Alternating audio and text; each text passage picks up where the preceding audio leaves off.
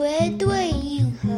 深度学术，非常烧脑，特别有趣。NECPA 北美华人电力协会专业报告。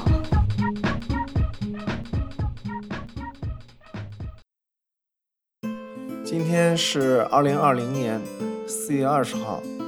天气晴，略有风。休斯顿温度八十度，西德州 WTI 油价零下二十刀。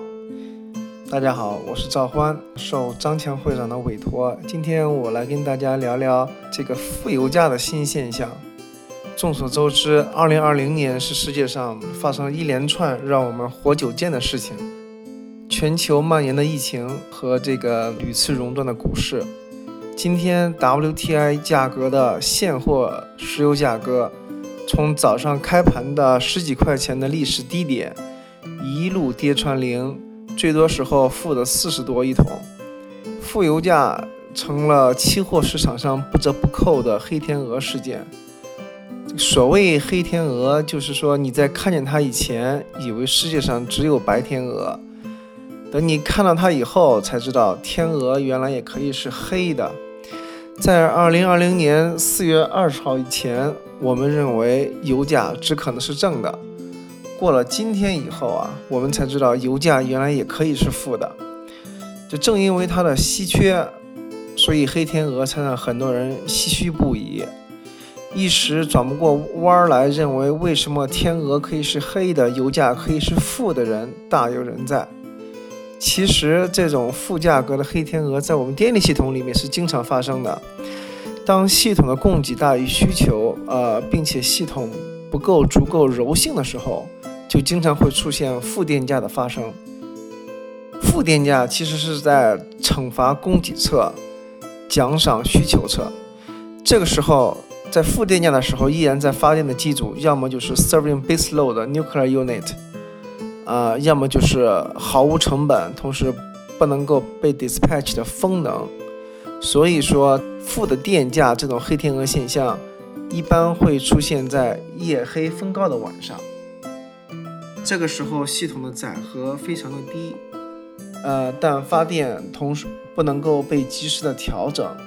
这个时候多用电能够保持系统平衡。多发电反而是会使系统失衡，所以呃负电价这种现象在电力市场里已经不能算是小概率事件，这只黑天鹅也就没那么黑了。之所以电力市场里容易出现负电价，是因为电力几乎是不可以被有效存储的，所以只能依靠系统的调节和系统的惯性来维维持平衡。但是在石油行业里，只有最近发生了一系列特殊事件，才能够造成现在的负油价的条件。首先就是 COVID-19 疫情带来的 economy shutdown，全球的经济行为下滑，对石油的呃需求急速下滑，就是符合了我们夜黑风高里的夜黑这一条。石油行业的供给侧就是比较复杂，它牵扯到各种各样的不同类型的石油，不同国家的石油产出。但是其实也就非常呃类似于我们电力行业里的 stack model，只不过它这个 stack model 有一条特别陡峭的供给曲线。呃，另外这个石油行业的供给侧还有一个特点就是产业链特别的长，所以供给的惯性非常强。啊，这类比于我们的电力机组的柔性不够啊，反应速度不够快。啊，于是在这这一条也就符合了我们夜黑风高里的风高。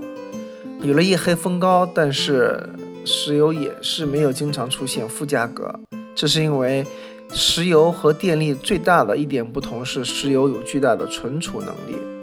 呃，这种存储可以在供大于求的时候吸纳石油，在供小于求的时候释放石油，所以供求呃不匹配的现象，从而造成负价格的这种现象，在石油行业里就从来没有出现过。最近因为一系列的一些事件。世界的发展形势，所以石油的供给一直是大于需求的，石油的仓储慢慢就被用完。这个时候，石油不是稀缺品，石油的存储才是稀缺品。当石油失去了存储这个巨大的 cushion 的情况下，石油价格就出现了和电价一样的波动性。第一次 WTI 出现了负的价格，而且一下子就负了很多，啊，一天的油价就跌了三百 percent。对于负油价最简单的解释就是，石油的存储成本超过了商品本身的价值，使得购买石油成了负面价值的行为。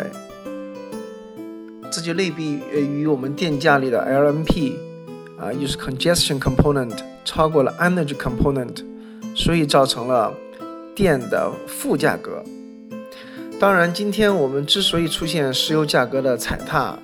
也有一些特殊情况，主要就是因为今天也是五月份石油期货到期的截止日，很多的期货卖单在现货市场上找不到足够的买单。但是，一旦被迫实体交割，又找不到足够的实体存储，很多的期货单只能够甩卖，这就出现了逼多的现象，和那个逼空现象刚好相反。但是如果全球石油仓储真的已经全满了，而且同时石油存储链的反应速度又这么慢的话，六月份的期货呃流动性也不会太好，啊，market 也会比较 thin。石油价格的波动性也会大概率进一步增加。谢谢大家，我是赵欢。